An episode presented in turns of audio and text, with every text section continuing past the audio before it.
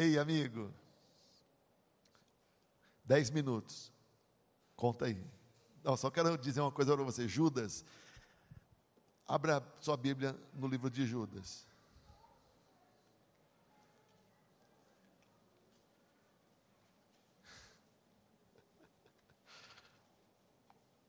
Houve um homem aqui em Campinas, ele morreu faz algum tempo, que ele era muito famoso, professor da Unicamp, escrevia no jornal Correio nos tempos áureos, chamado Rubem Alves. Já você se lembra? Muito respeitado. E encontrei no, nessa semana, no meu, num blog que eu tenho, um texto que eu transcrevi do Rubem Alves, pedindo a canonização de Judas Iscariotes.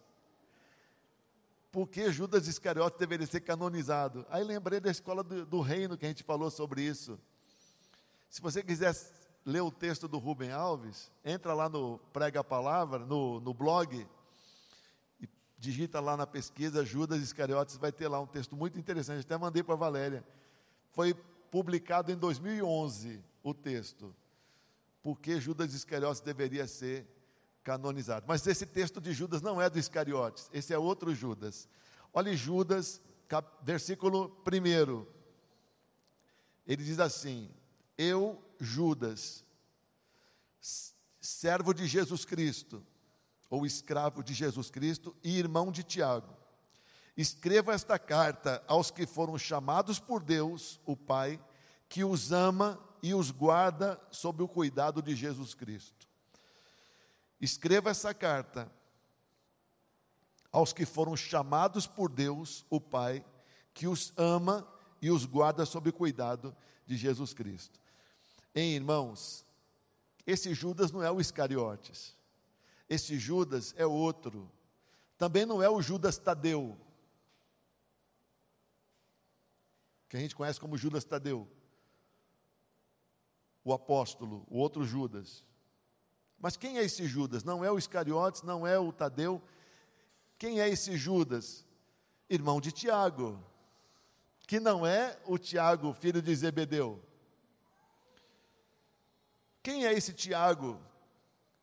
Quem é esse Judas, irmão de Tiago? Olha que interessante. Esse Judas é filho de Maria e José. Esse Judas era filho de Maria e José, irmão de Tiago, também filho de Maria e José. Eles são citados no livro de Atos. Eles são citados pelo apóstolo Paulo, porque eles se tornaram um dos é, apóstolos na igreja, especialmente em Jerusalém depois que Jesus morreu. Agora que interessante, Judas que escreveu essa pequena carta, irmão de Tiago, mas ele não diz que ele era irmão de Jesus. Embora fosse, ele tivesse o direito de dizer sou irmão de Jesus. Mas por que ele não diz que ele era irmão de Jesus? Ele diz que ele era irmão de Tiago. Na verdade, em vez de dizer que ele era irmão de Jesus, ele diz escravo de Jesus, ou dulos servo de Jesus, servo de Jesus, irmão de Tiago. Porque ele sabia que Jesus Cristo era muito mais do que filho de Maria, da mesma mãe. Jesus Cristo é o Senhor. Então, por isso, ele se apresenta, Judas, servo de Jesus Cristo. Se põe no lugar dele, igual a nós. Engraçado como na igreja tem gente, sempre gente querendo ser melhor do que os outros. É uma luta para a gente fazer os irmãos baixarem a bola de vez em quando. Porque tem uma coisinha a mais, porque tem um resultadozinho a mais, porque tem um carrinho melhor, porque tem uma mulher mais bonita, porque, porque tem filho mais bonito. Pois é, quer se achar que é melhor. Porque é mais magro que a gente, Acha que é melhor. Os magrelos, então, são os mais difíceis. Vê se tem um magrelo do seu lado. Fala para ele parar de ser orgulhoso disso.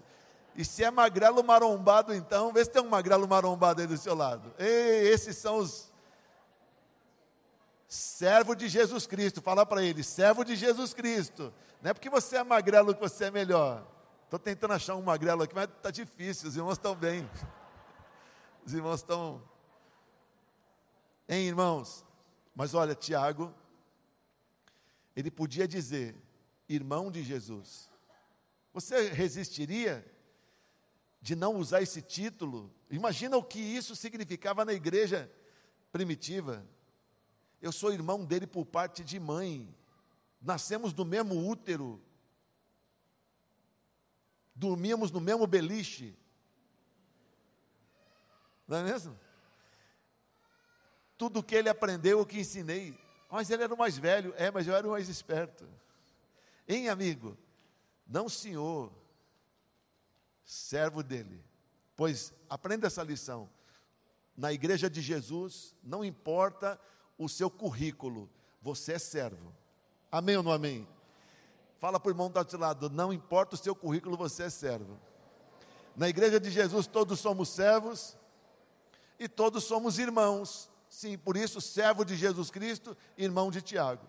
E aí, ele, ele fala para nós, ele fala de nós usando três, três títulos.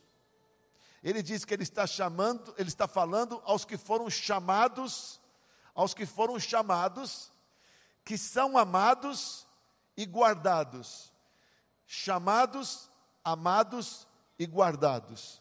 Sim, como é bom saber que Ele nos ama, e nos ama como ninguém mais foi capaz de amar, a ponto de dar a vida dele por nós. E Ele não tem filho preferido, ama na mesma intensidade cada um de nós. Amém, amigo? Nenhum de nós duvide do amor que Ele tem por nós. E nós que conhecemos seu amor, amamos em contrapartida uns aos outros e até quem nos ama e até quem não nos conhece.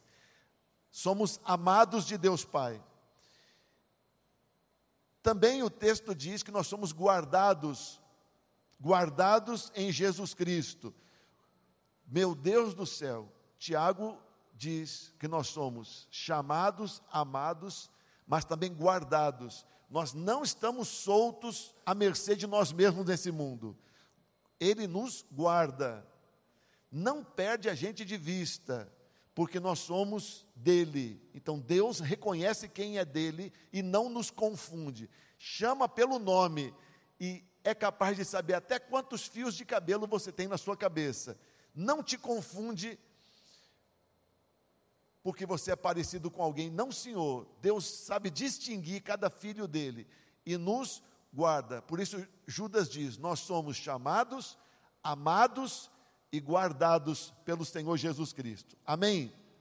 Mas, mas o pastor chamou, lembrou de Estevão, que morreu apedrejado. É, mas morreu com cara de anjo e dizendo: Estou vendo o céu aberto e Jesus de braço aberto me recebendo. Então pode crer que ele nem sentiu a pedrada. Teve uma unção para recebê-lo em glória. Tanto que a Bíblia diz: ele não morreu, ele dormiu. Pois o Senhor nos guarda. Até na hora da gente morrer. Até na hora da gente morrer. O Senhor nos guarda. O Senhor nos guarda. Até na hora da gente morrer. É muito diferente a morte de um crente para a morte de um perdido. Completamente diferente. Porque o Senhor nos guarda. Até na hora de passar o vale. Amém ou não amém? Agora, Judas servo do Senhor Jesus Cristo, ele diz aos chamados, e eu quero terminar essa palavra lembrando você que você é amado de Deus, que você é guardado pelo Senhor, que você também é servo, mas você é chamado. Somos todos nós chamados. Para quê? Chamados para quê? Chamado é, inclusive no jargão, no, no idioma evangélico do mundo inteiro, chamado significa vocacionado, significa é, comissionado. Chamado significa convocado para uma missão. Todos nós entendemos o que quer dizer o termo chamado. Significa que nós fomos convocados para uma missão. Qual missão é? Pregar o Evangelho. Chamados para pregar o Evangelho, para repartir com, com outros a pregação. Temos um chamado que é repartir, que é um trabalho que a gente presta para Deus. é um trabalho de levar para os outros a mensagem. Então, como servo que você é, amado de Deus e protegido por Ele, cumpra o seu chamado. Irmãos, por favor, não trate o chamado como um peso e como um sofrimento. A gente deve ficar, tratar o chamado como expectativa de alegria. Só lembrando você, o Salmo 126, 5 e 6 diz assim: Os que com lágrimas semeiam, com júbilo ceifarão. Quem sai andando e chorando enquanto semeia, voltará com júbilo. Então, o nosso chamado não é uma convocação para dor, para martírio. Há um custo, tem lágrima que a gente derrama, mas tem alegrias. Irmãos, quem, quem está na, no ministério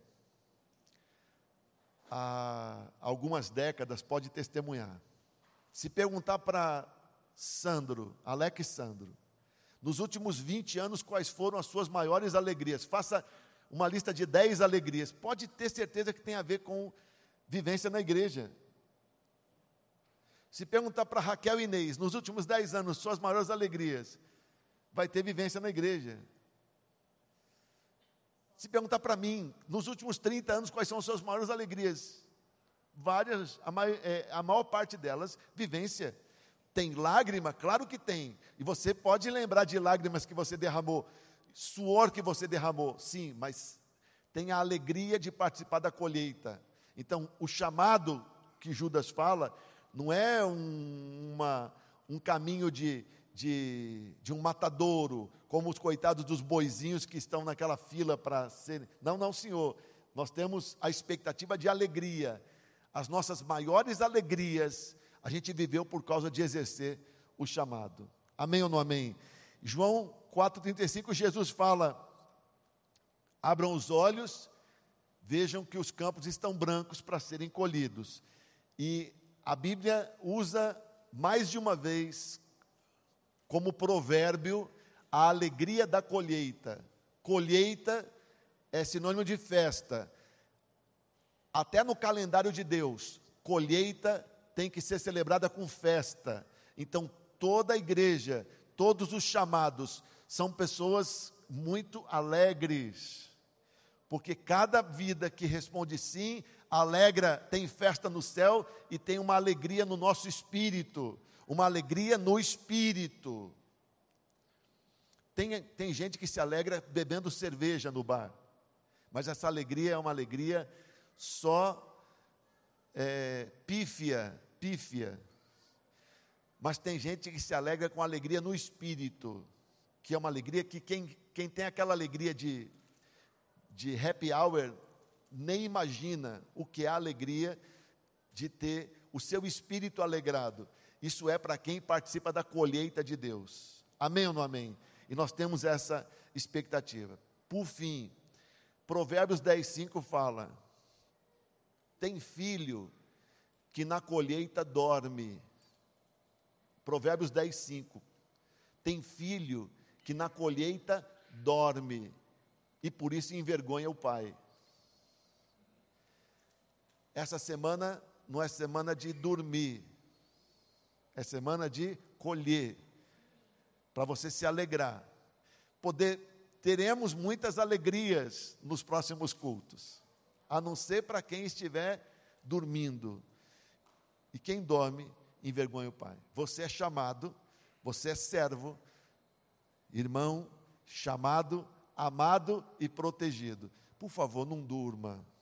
Amém ou não amém? Entendeu? Uau, dez minutos.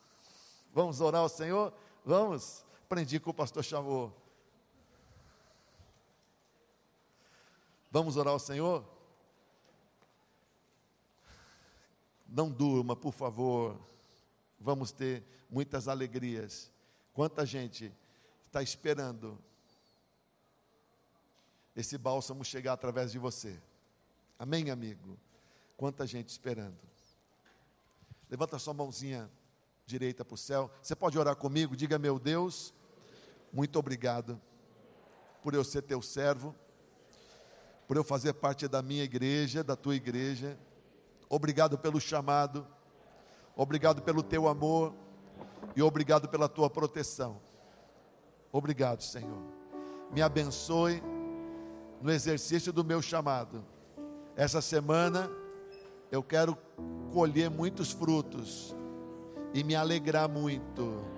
Em nome de Jesus, longe de mim ser filho que dorme na hora da colheita. Eu quero alegrar o teu coração, meu Pai, colhendo muitos frutos, evangelizando, exercendo o meu chamado. Em nome de Jesus, amém e amém.